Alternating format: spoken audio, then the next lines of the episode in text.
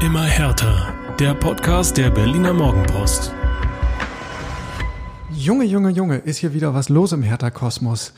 Das Spiel in Wolfsburg im Rücken, die Mitgliederversammlung gerade erst passiert und das Derby im Pokal schon wieder vor der Naht. Es geht Schlag auf Schlag. Und damit herzlich willkommen zur neuen Folge Immer härter mit meiner Wenigkeit Jörn Lange und am zweiten Mikrofon begrüße ich diesmal wieder mit gelber Mütze Inga Bödeling. Hallo Inga.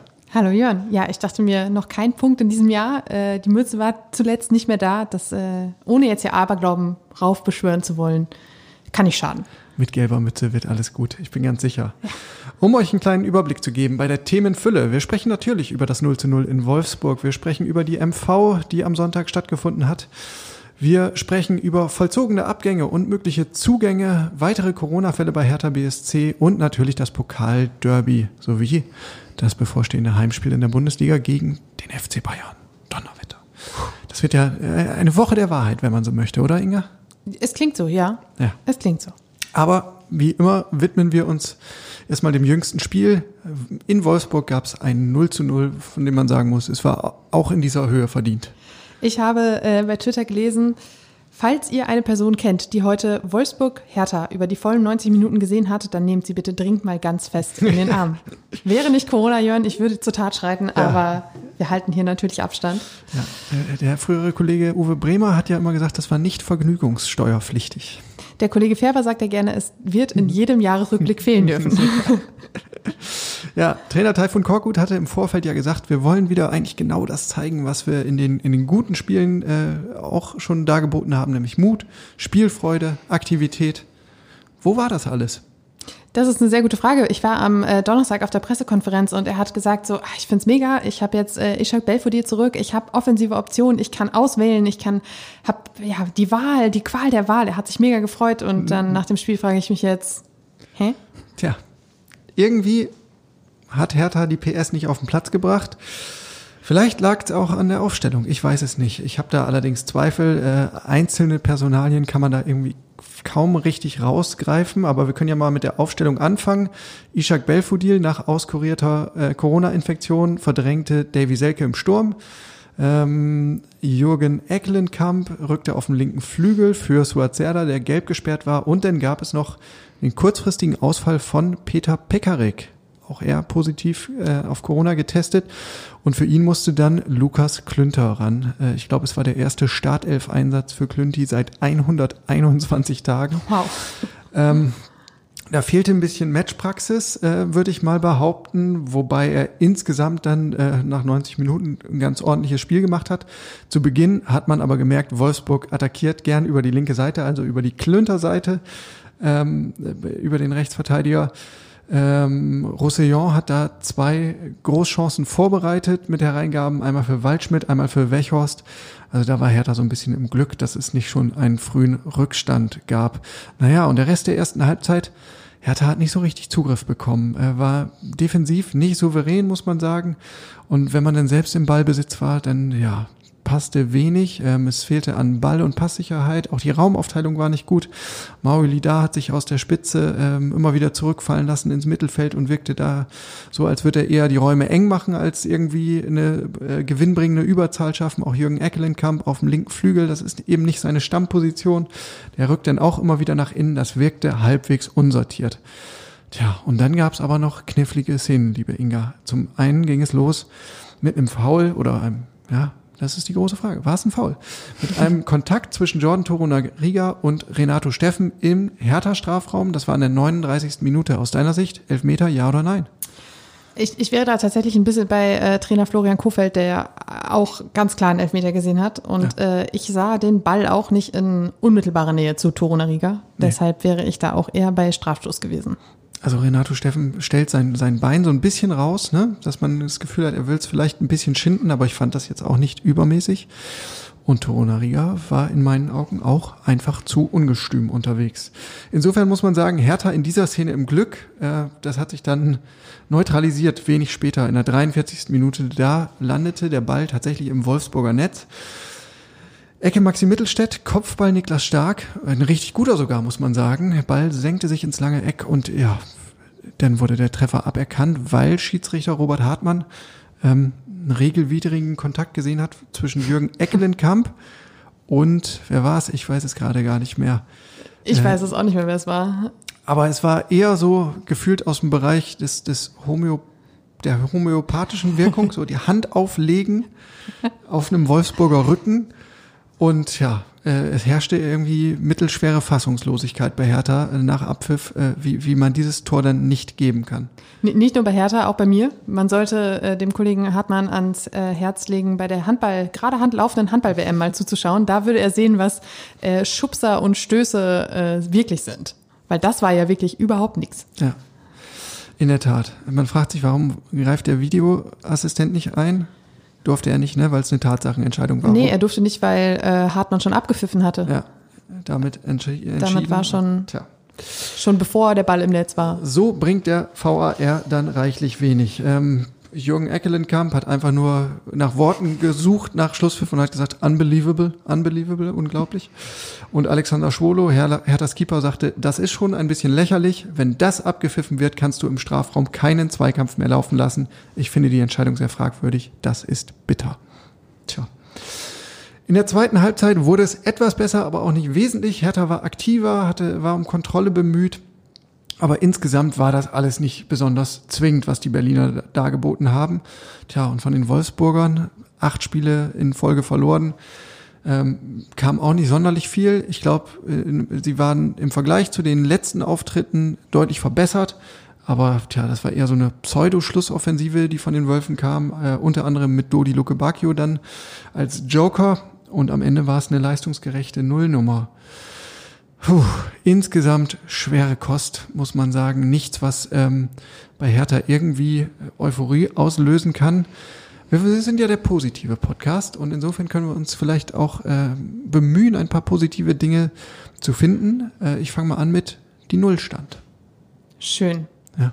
Das ist auf jeden Fall auch eine Motivation für Alexander Schwolo, der ja auch eine gute Leistung gezeigt hat. Gerade in der ersten schon der, Halbzeit. der zweite positive Der, der Punkt. zweite Positiv, genau, ja. Äh, Ich fand, fand äh, vor allem in der äh, ersten Halbzeit, in der ersten halben Stunde, wo die Wölfe dann doch ein bisschen drückender waren, war er dann doch derjenige, der da den einen oder anderen Ball weggefischt hat. Das war auch ziemlich wichtig. In der Tat, ja. Und in den letzten drei Spielen hat es ja insgesamt neun Gegentore gehagelt. Insofern mal ganz gut für das Selbstvertrauen, zumindest in der Defensive.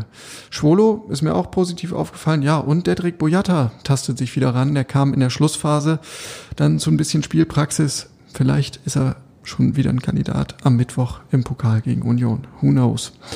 Das war allerdings dann auch das ultimative Signal von ähm, Taifun Korkut, diese Auswechslung, dass er Boyata als Verteidiger bringt und ich glaube, Eckelenkamp ist rausgegangen dafür, wenn mich nicht alles täuscht. Ähm, da ging es dann einfach nur noch äh, darum, das 0 zu 0 über die Zeit zu bringen. Negativ, tja, Mysian Maolida hat mir nicht gut gefallen. Der war als Stürmer nominell aufgeboten. Später hat Korkut dann reagiert und ihn zurückgezogen. Aber da fehlt es doch an Übersicht und taktischem Verständnis. Der ist noch jung. Er ist auch noch neu in der Liga. Insofern müssen wir da jetzt nicht zu fest den Stab über ihm bre- brechen. Ich habe aber auch das Gefühl, dass er so seinen Platz da vorne noch nicht gefunden hat. Also man hat so ein bisschen den Eindruck, äh, Belfodil, Jovetic und Co., das funktioniert alles und er hängt da noch so ein bisschen zwischen. Ich, man hat irgendwie noch nicht so richtig seine Stärken einsetzen können, glaube Ja. ich. Ja, vielleicht braucht er einfach noch ein bisschen Zeit. Wir bleiben positiv. Ähm, auch Eckelenkamp auf der linken Außenbahn, das ist für mich eher eine Notlösung. Ähm, ich bin der Meinung, der Mann gehört eher in zentrale Position, kann da seine Stärken besser ausspielen. Naja, und als drittes habe ich hier mir noch notiert, es gibt einfach nicht wirklich äh, Alternativen von der Bank momentan. Also Davy Selke war der einzige Offensivjoker.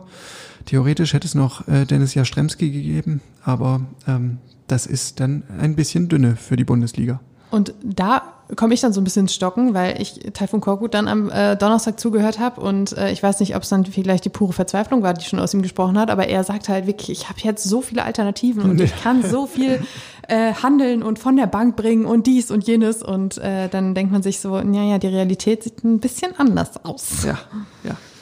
So, und jetzt stehst du da mit sehr gemischten Gefühlen. Ne? Auf der einen Seite ein Auswärtspunkt und das zu Null-Spiel. Auf der anderen Seite ist es natürlich eine verpasste Chance. Ähm, Wolfsburg, klar, nominell ein Champions League-Starter und ein, mit einem hochkarätigen Kader ausgestattet. Aber in der Praxis standen da nun mal acht Niederlagen in Folge. Und natürlich hat Hertha es geschafft, mit dem alten Krisenhelfer-Syndrom, dass die Wolfsburger ähm, erstmals wieder punkten, natürlich gegen Hertha. Insofern, hm, eher enttäuschend. Kein wirklicher Stimmungsaufheller, frisches Selbstvertrauen kriegst du so bestenfalls bedingt und das wäre eigentlich ja sehr, sehr nötig gewesen mit dem Blick auf Mittwoch aufs Derby. Hm. Aber wir wissen auch, gerade die äh, Situation, in der es alles sehr hoffnungslos aussieht, da kann Hertha dann nochmal glänzen, so wie im Dezember, als man dachte, nach dem 0 zu 4 gegen Mainz, oh Gott, oh Gott, und dann war da plötzlich ein Sieg gegen Dortmund. Also so, so viel zum Thema positiver Podcast. Hallo. Alles gegeben heute. Ey. Und dann noch mit gelber Mütze. Ja. Was ist abseits des Rasens passiert? Es gab einen Abgang, DOC Volk, äh, das hatte sich angebahnt, ist auf Leihbasis bis Saisonende zu den Blackburn Rovers gewechselt. Die, ähm, das ist ein englischer Zweitligist inzwischen, Traditionsadresse. Ähm, es gibt eine Kaufoption, tja, und Hertha wird den Verlust verkraften können, denn C-Volk war in erster Linie eigentlich eine Fehlerquelle. Ähm, allerdings war es jetzt natürlich beim Wolfsburg-Spiel irgendwie ungünstig in der Konstellation durch den Corona-Fall von Pekarik. Dann musste halt Klünter ran mit wenig Matchpraxis und es gab gar keinen Backup mehr. Ähm, da, da hätte man jetzt C-Volk vielleicht doch noch das eine Mal gebrauchen können, aber so what? Ähm, dieses Leihgeschäft war unterm Strich natürlich wichtiger. Als möglichen Zugang haben wir nach wie vor in der Pipeline den Kandidaten, den wir auch in der Vorwoche schon vorgestellt haben, Kilian Nsona, 19 Jahre alter Franzose für die Außenbahn aus Caen, heißt es, glaube ich. Ich habe mich schlau Wenn, gemacht. wenn du das sagst, ja. In der Vorwoche haben wir ein bisschen rumgedruckst, unwissend. Caen. Tja, und dann gab es äh, weitere Corona-Fälle. Neben Pekarik hat es auch Olli Christensen, den Ersatzkeeper, erwischt. Der hatte ähm, bis zu seinem positiven Test voll mit der Mannschaft trainiert. Und so bleibt es insgesamt so, dass ähm, bei Hertha, wie im Grunde auch bei jedem anderen Verein, egal in welcher Sportart, jeder Tag so ein bisschen mit Wundertütencharakter beginnt und man sich fragt, wer ist eigentlich äh, gesund, wer kann trainieren, wer kann spielen, wer steht zur Verfügung oder muss eigentlich die ganze Mannschaft plötzlich in Quarantäne. Das bleibt eine sehr, sehr fragile Gesamtsituation.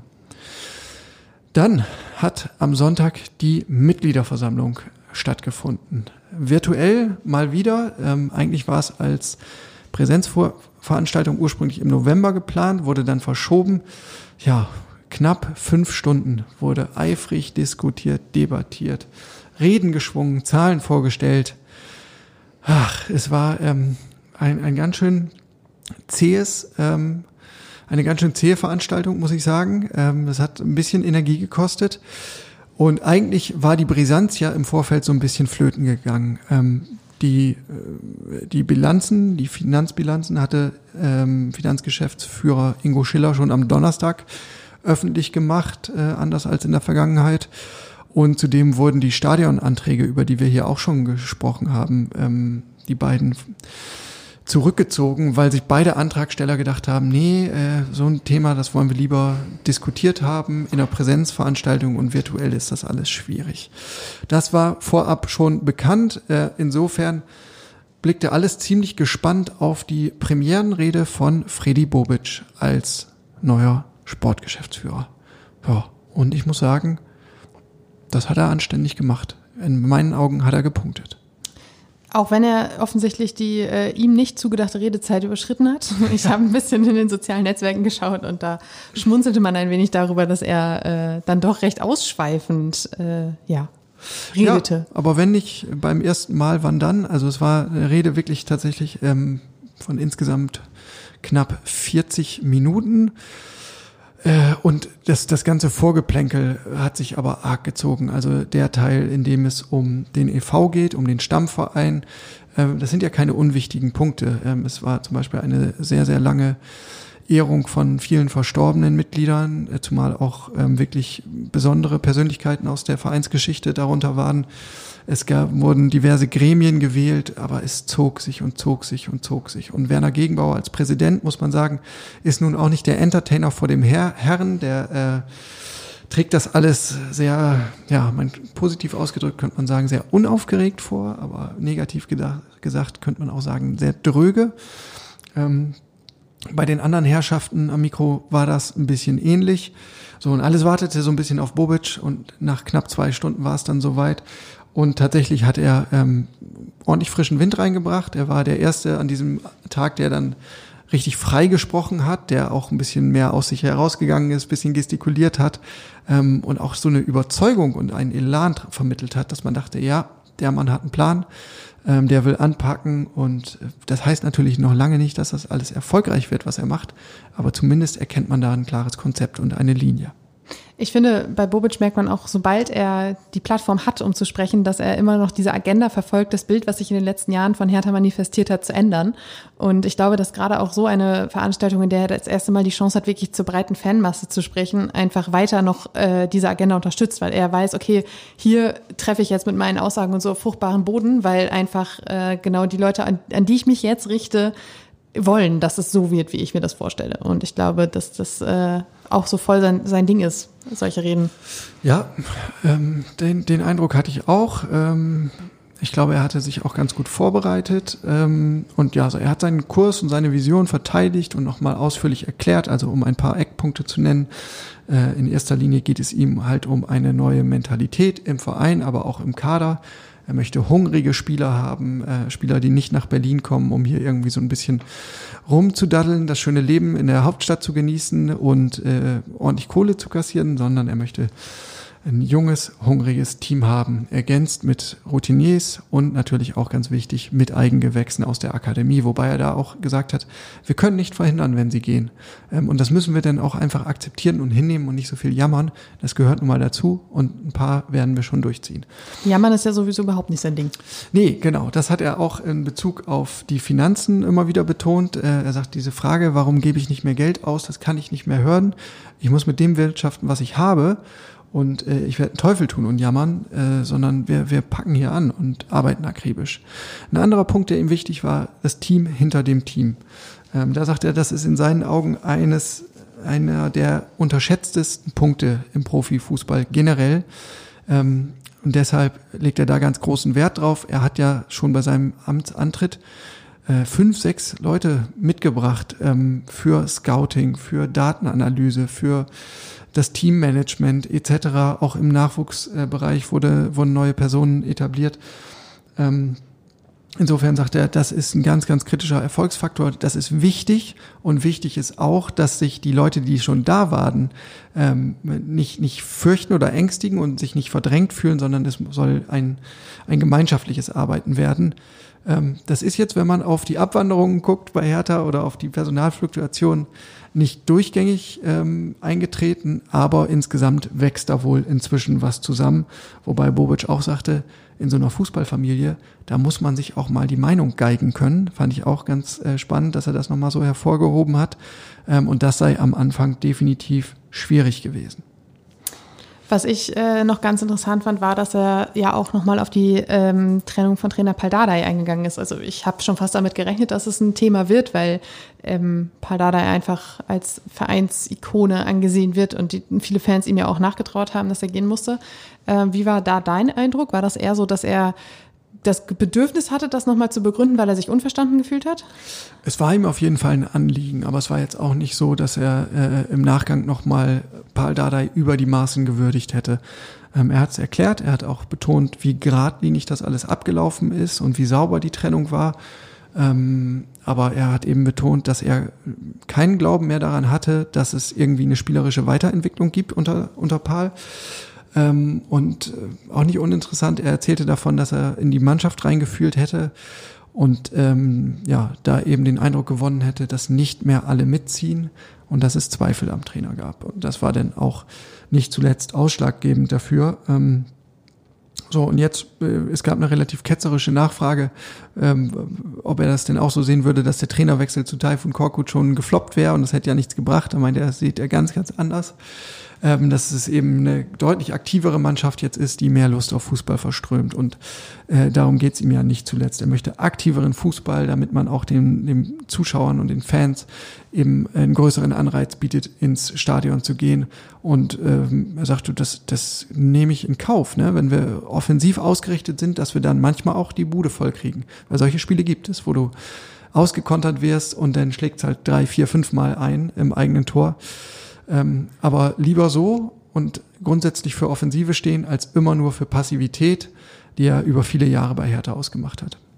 Eben, es hat viele Jahre ausgemacht und deshalb hat sich das auch so verfestigt im Blick auf die Mannschaft, dass ich auch verstehen kann, dass er dann immer wieder für Geduld wirbt und sagt, sowas ändert sich halt eben nicht von heute auf morgen. Ähm, aber sicherlich, also du hast es vorhin schon angekündigt, die Woche wird ist schon ziemlich Wahnsinn mit äh, dem Pokalderby und dem Spiel gegen Bayern. Das hat doch sicherlich auch eine Rolle gespielt, oder? Ja, auch da hat er schon so ein bisschen, äh, so ist er Richtung Einschwörung gegangen. Mhm ähm, und hat gesagt, das ist das ganz, ganz große Spiel, das ist völlig klar und ähm, sie werden bei Hertha alles dafür tun, dass die Jungs funktionierten, so war sein Wording. Ähm, klar, und es geht ums Weiterkommen. Er sagt, dass der Derby-Aspekt ist dann zweitrangig, aber natürlich auch nicht ganz unwichtig. Aber wichtig ist das Weiterkommen. Und Bobic ist ja ähm, nachgewiesenermaßen auch ein Pokalexperte. Also mit Stuttgart äh, ist er da weit gekommen, mit Frankfurt auch, das ist alles bekannt. Und natürlich ruhen die Hoffnungen bei Hertha jetzt auch ganz doll auf dem, auf dem, äh, auf der Bobic Pokal Magic, sag ich mal. ähm, tja, was gab es sonst noch? Ähm, er hat zum Ende seiner Rede das war so der Punkt, wo er, wo er wenig authentisch wirkte. Da hat er den Sozialbericht vorgestellt, das hat er dann alles abgelesen, was dazu kam.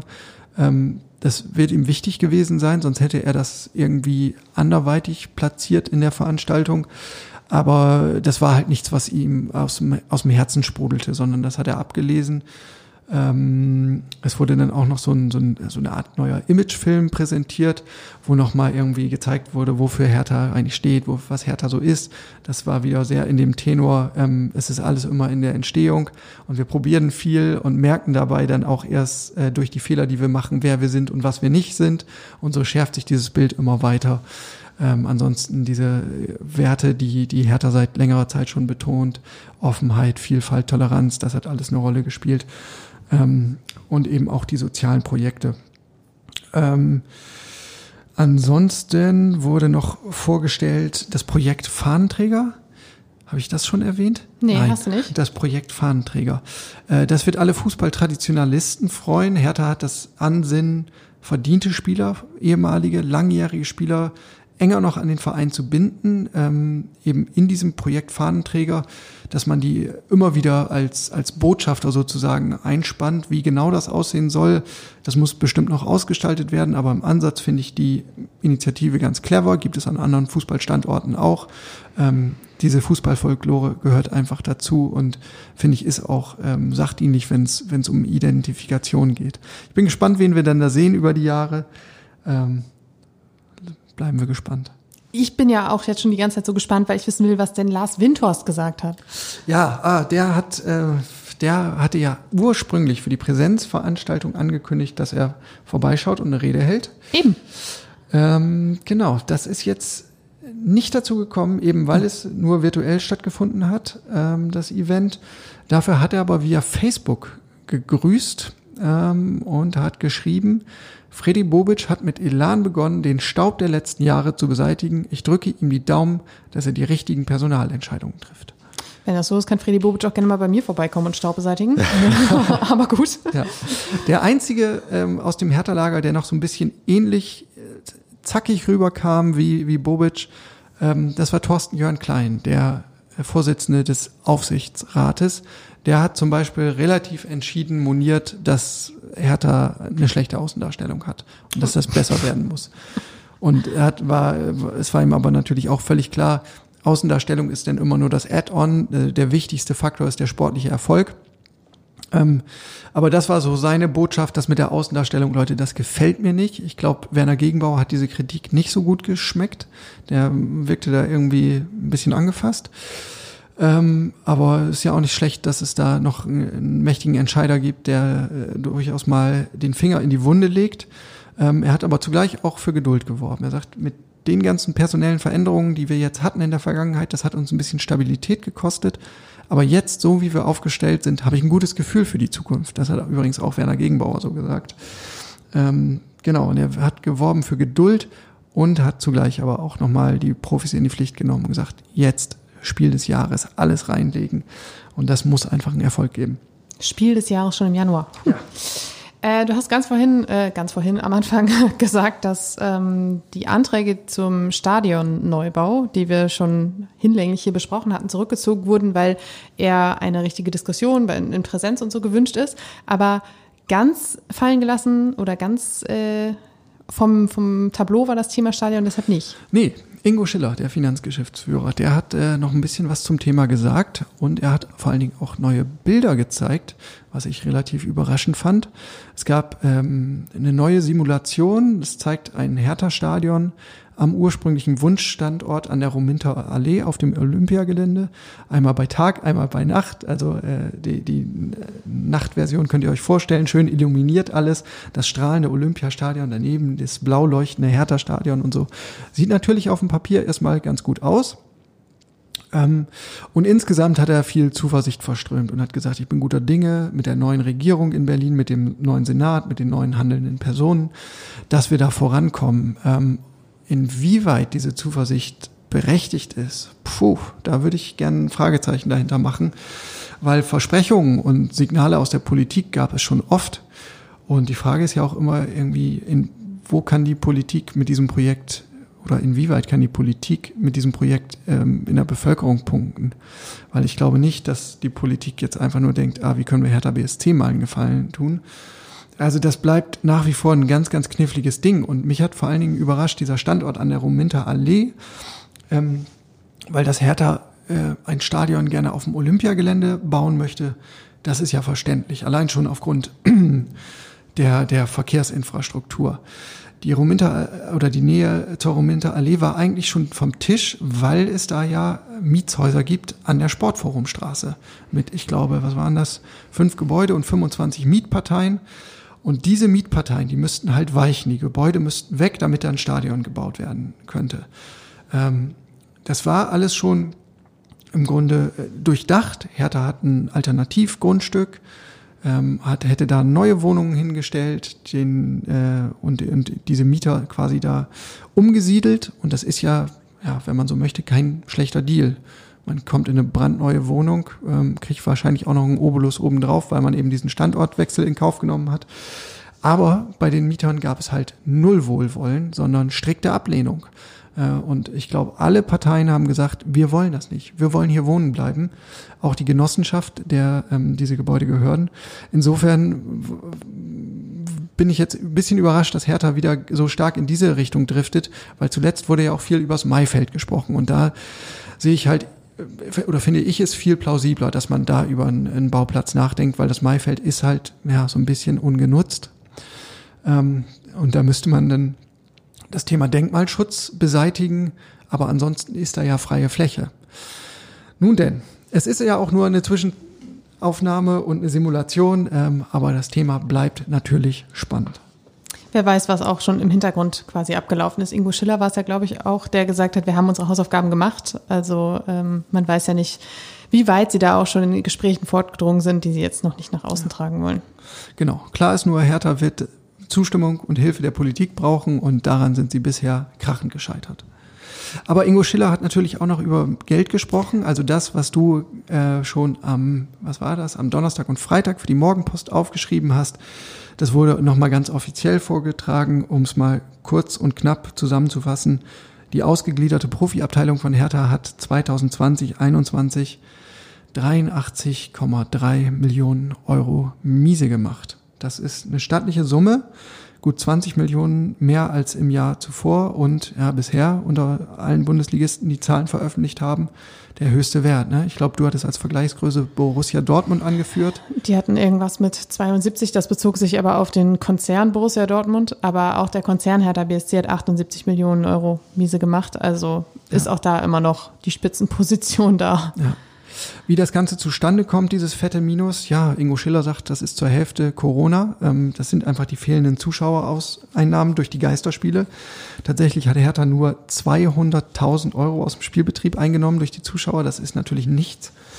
Ähm, und die andere Hälfte, ja, das sind Investitionen äh, aus dem Vorjahr und es geht auch um den Abbau von Verbindlichkeiten und das zusammengenommen gibt dann diese staatliche Summe. Äh, zum Überblick, Erträge belaufen sich auf 114,5 Millionen Euro, Aufwendungen auf 197,8. Tjo, und dann steht man halt so da. Sorgen muss man sich trotzdem nicht allzu sehr um Hertha machen, denn es gibt ja noch deinen Kumpel Lars Windhorst. Mein Kumpel. Genau, das war nämlich äh, quasi der Plot-Twist dieser ganzen Veranstaltung am Donnerstag. Ähm, erst kamen diese hohen Zahlen, alle waren so ein bisschen so, uff, ja, kann man mal machen. Und äh, dann kam aber das äh, heraus, dass das Eigenkapital der KGA doch so hoch ist durch die Investition von Last Windhorst, dass man ziemlich gut aufgestellt ist, trotz dieses Minus. Und damit so gut durch die Corona-Pandemie gekommen ist, wie man sich das wahrscheinlich auch vorgestellt hat. Und deshalb durchaus besser dasteht als manch ein Verein, der dann ein kleineres Minus gemacht hat. Und das hatte ich den Eindruck, beruhigte auch alle Beteiligten. Also Ingo Schiller hat diese Zahlen vorgelesen und es war so, ja, da haben wir das Minus gemacht und das und dann ist das nicht so toll und hm, aber, und das ist wirklich, wir, haben, glaube ich, auch schon öfter darüber gesprochen, dass diese Millionen von Lars Windhorst äh, Hertha wirklich glimpflich durch diese Krise schiffen könnten und genauso ist es halt jetzt gekommen. Ja, und bei Ingo Schiller habe ich immer den Eindruck, es steht wirklich ein, in großen, fetten Lettern, danke Lars Windhorst auf seiner ja. Stirn. also man mag sich nicht ausmalen, wie es Hertha gehen würde in der Pandemie, hätte es dieses Investment nie gegeben. Ähm, apropos Geld, da kann ich noch anschließen und sagen, auch zum Hertha-Dampfer gab es was Neues auf der MV. Äh. Ich dachte, du hättest nur die E-Pünktchen vergessen und da käme jetzt Hertha-Dämpfer. Ach so. ähm, genau. Äh, es geht ja nach wie vor darum, dass dieses Boot fahrtauglich gemacht wird. Ähm, und tja, das ganze Projekt mit der Aktiengesellschaft, das war noch nicht so erfolgversprechend. Es ist die Kosten übersteigen ähm, bei weitem das, was, was vorhanden ist an eingenommenen Mitteln. Und somit haben sich ähm, Ingmar Pering und Christian Wolter, ähm, die ehemaligen Präsidiumsmitglieder, die das Projekt ja verantworten, ähm, an Herthas Präsidium gewandt und gesagt, könnten wir nicht einen kleinen Zuschuss bekommen oder eine finanzielle Hilfe. Darüber hat man beraten. Ingo Schiller hat das federführend äh, mit Per Mock Stümer ähm, besprochen und äh, hat gesagt, wir schießen mal 200.000 Euro zu, damit es ein bisschen vorangeht. Tjo.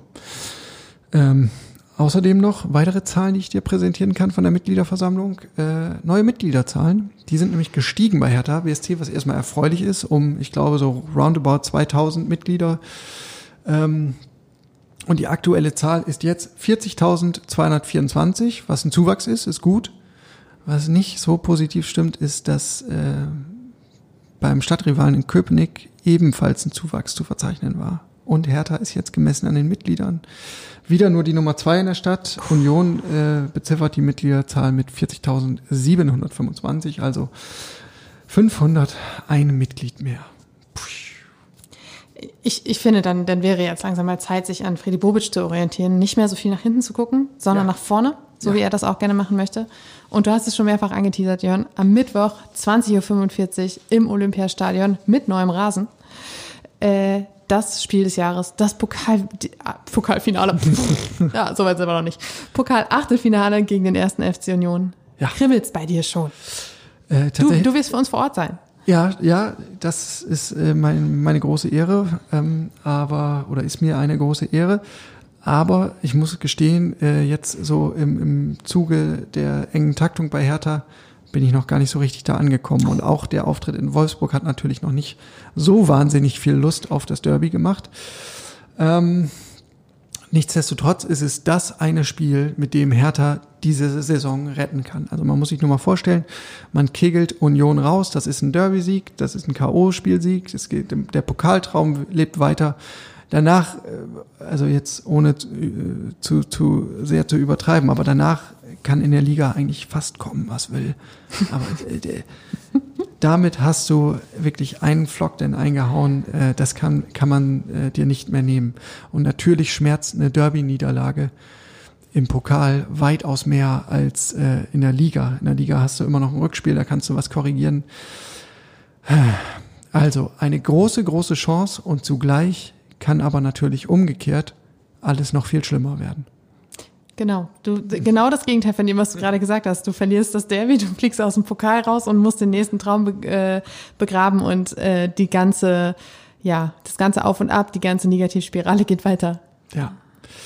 Es ist ein Derby Deluxe, allein schon durch den K.O.-Faktor. Ähm, tja, und wie sieht's aus? Ich erinnere noch mal kurz an das Hinspiel in der Liga. Das hat Hertha mit 0 zu 2 verloren, war da ziemlich chancenlos. Union hat das ganze Ding kontrolliert.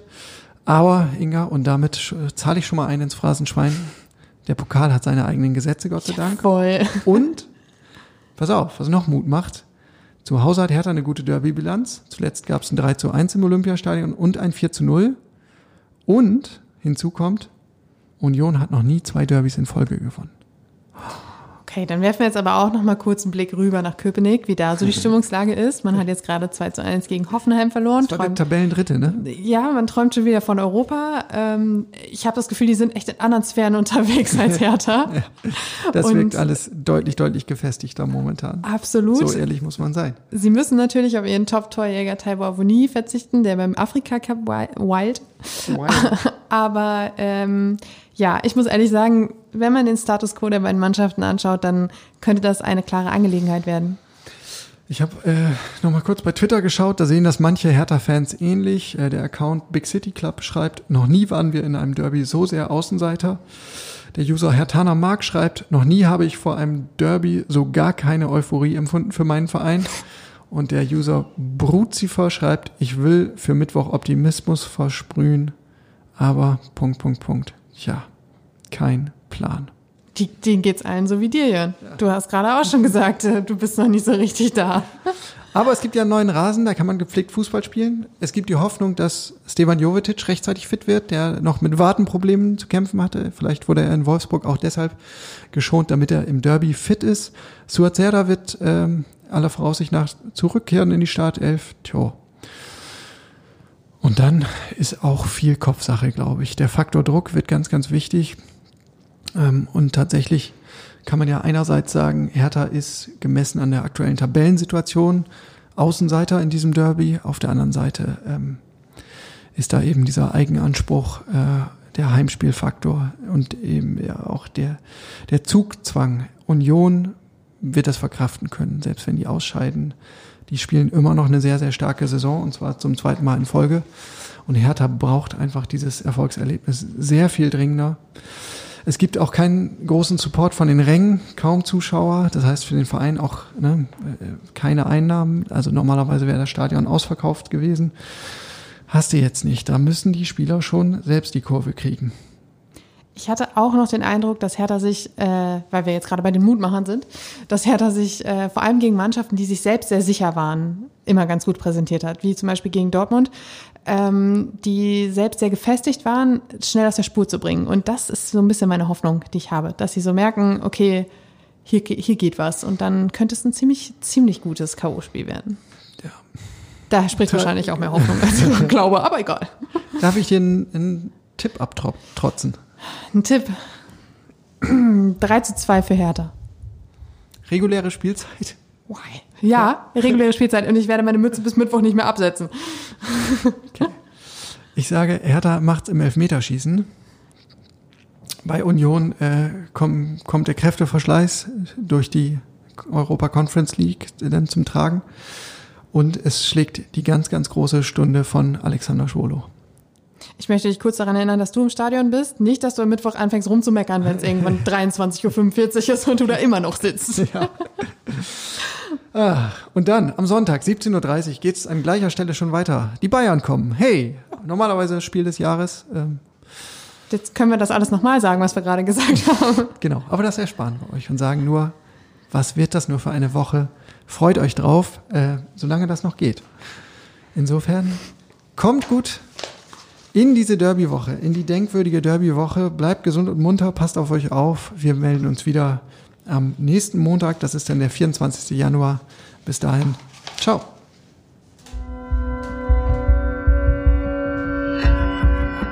Immer härter. Der Podcast der Berliner Morgenpost.